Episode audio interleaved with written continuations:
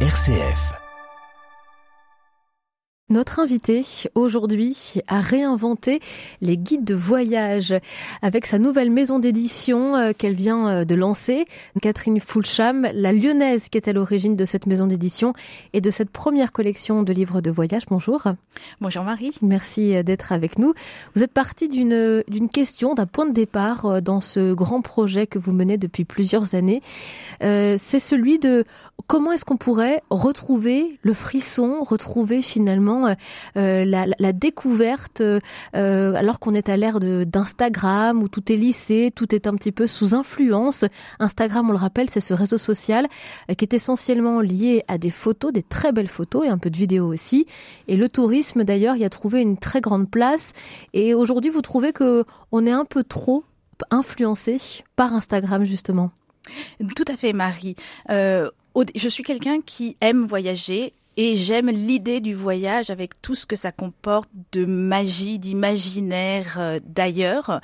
Et je constatais que il m'arrivait d'être déçue de mes voyages. Alors quand je dis déçue, j'étais très contente de, de, de partir, de voyager, mais avec parfois ce sentiment que ce que j'avais vu sur les réseaux sociaux était presque plus beau que ce que la réalité m'offrait. Et c'était, c'est un drôle de sentiment. Donc il y avait ça, à la fois les images d'internet étaient parfois plus jolies parce qu'il faisait toujours beau, il fait toujours beau sur les réseaux sociaux. Il n'y a jamais personne sur les photos, alors que dans la réalité n'est pas celle-là, même si elle est très très, même si elle est très belle. Et puis, euh, et puis j'avais l'impression d'avoir déjà vu certaines choses, c'est-à-dire qu'on ne me laissait plus le temps de rêver mon voyage.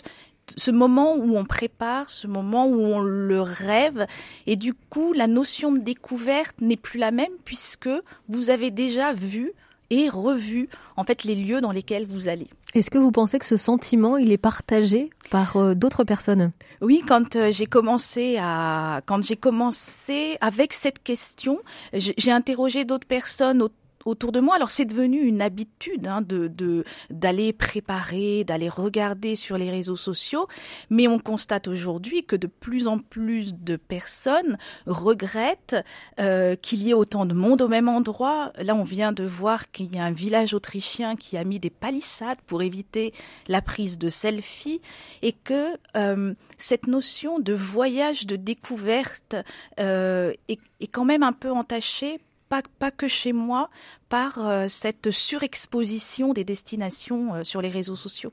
Est-ce qu'on sait encore voyager justement aujourd'hui euh, sans être sous influence? Est-ce qu'on se laisse guider par son instinct, par la découverte? Eh bien, c'est la grande question que je me suis posée. J'en étais presque venue à avoir un stress en me disant, mais est-ce que tu sais encore voyager? Et j'ai retrouvé en fait des, anciens livres de voyage en vidant la maison de, mes parents. Et ça a été le point de départ. Je me suis dit allons regarder dans le rétroviseur et regardons comment faisaient euh, les, les, les, touristes, parce que nous sommes des touristes, comment faisaient les touristes avant l'invention des réseaux sociaux? Et je me suis dit que les mieux placés euh, pour ça étaient des écrivains voyageurs euh, de donc d'avant le tourisme de masse. Et moi, j'ai placé le curseur entre 1830 et 1950, on va dire, pour les destinations les plus éloignées. On était quand même, on pouvait voyager sans trop de, difficultés. On est plus dans l'exploration, mais on n'avait pas ce phénomène euh, de tourisme de masse. Donc vous avez finalement mis en, balance deux époques, euh, deux, deux, habitudes, deux façons de faire aussi complètement différentes. Exactement. Euh, je, je, suis repartie de ces récits de, de, de ces récits de voyage anciens en les choisissant avec attention pour qu'ils aient quand même une dimension touristique, pour qu'ils décrivent, pour qu'ils décrivent les lieux. Donc le choix du récit initial est, assez pointu, mais il manquait, il manquait que c'était devenu aujourd'hui. Et c'est, de là est venue cette idée de, euh, de mettre en, perspective en fait la destination telle qu'elle était à l'époque de ces écrivains voyageurs et ce qu'elle était devenue aujourd'hui, ce qui avait changé, ce qui était resté identique. Et ce qu'on retrouve en fait chez ces écrivains voyageurs, c'est en fait ils étaient des des touristes écolos, comme, comme enfin des touristes durables en fait avant l'heure. Ils voyageaient avec que des moyens, ce qu'on appellerait du slow tourisme, par la, par la force des choses. Aujourd'hui, voilà. Mais il y a beaucoup d'enseignements et surtout, ils ont une façon de découvrir les, les, lieux qui est totalement, euh, qui, est totalement une, une certaine naïveté, une, une acuité au monde qui est assez euh, touchante parce que euh, parce que quand, quand ils découvrent, quand bien même ils préparent leur voyage avant, ils partent pas non plus euh, comme ça. Et eh ben il y a une spontanéité, il y a un enthousiasme, il y a c'est le premier matin du monde en fait à chaque pas à chaque pas qu'ils font. Et ces écrivains voyageurs, vous les considérez comme des touristes, Catherine Fulcham? Oui, je les considère comme des touristes. Euh, et, et, ils se considèrent eux-mêmes comme, comme des touristes. Ils, euh, ils vont euh, à la découverte d'un territoire qu'ils ne connaissent pas. Ils sont des voyageurs, ils sont des touristes euh, euh et surtout ils ont une façon de raconter qui est euh, bah, qui est magnifique. Je, ce sont des mm, grands classiques de la littérature française. J'ai commencé avec Alexandre Dumas, Guy de Maupassant, Gustave Flaubert. Enfin voilà, ce sont des donc en plus, c'est très très bien raconté. Alors justement, si vous voulez découvrir euh, l'un de ces ouvrages, il y en a trois pour l'instant euh, dans cette collection Relire le monde, eh bien je vous invite à nous envoyer un email aujourd'hui euh, à jeu au pluriel rcflyon.rcf.fr euh, pour euh, peut-être être tiré au sort et pouvoir avoir la, la chance de choisir l'un des trois ouvrages que vous avez euh, déjà sortis cette semaine, Catherine Fulcham. Il y a trois destinations au total, la Sicile, la Bretagne et Chamonix. on va en parler plus en détail dans quelques instants. À tout de suite. M comme midi, l'invité. Nous retrouvons notre invitée, Catherine Fulcham, euh, qui est à l'initiative euh, d'une nouvelle maison d'édition à Lyon, euh, qui vient de lancer sa toute première collection de livres de voyage, Relire le monde, des livres de, voyage qui relisent justement les grands récits des voyageurs, des grands voyageurs du 19e et du 20e siècle pour nous faire sortir un petit peu de tout ce que les réseaux sociaux, Instagram notamment, nous dictent et nous, et la manière dont, dont ils nous influencent pour voyager voyager et faire du tourisme aujourd'hui. Trois destinations euh, que vous avez choisies, la Sicile, la Bretagne et Chamonix. Euh, sur quel récit vous vous êtes appuyé pour euh, rédiger ces premiers guides de voyage, Catherine Folcham? Alors pour pour Chamonix, je me suis appuyée sur une partie d'un grand récit de voyage d'Alexandre Dumas père qui a fait un grand voyage en, en Suisse et j'ai extrait la partie concernant la vallée de Chamonix où en 1832 il a passé euh, quatre jours accompagné par un guide à la découverte de tous les lieux que l'on connaît aujourd'hui euh, qui sont le Mont-en-Vert, euh, le Brévent, la Croix de la Flégère, le col de Balme, voilà. Donc pour euh, pour Chamonix, c'est cet auteur. Sur la Sicile, c'est on est accompagné par euh, Guy de Maupassant qui avait une passion absolue pour euh, cette île, pour cette île-là.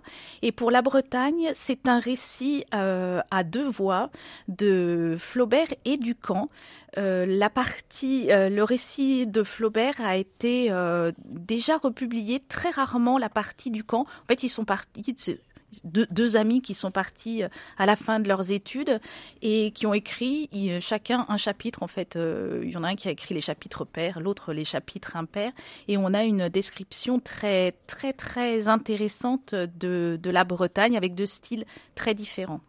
Et ça, ça vous permet de, de nourrir euh, vos guides. Comment est-ce qu'ils sont construits finalement une fois qu'on a le guide entre les mains?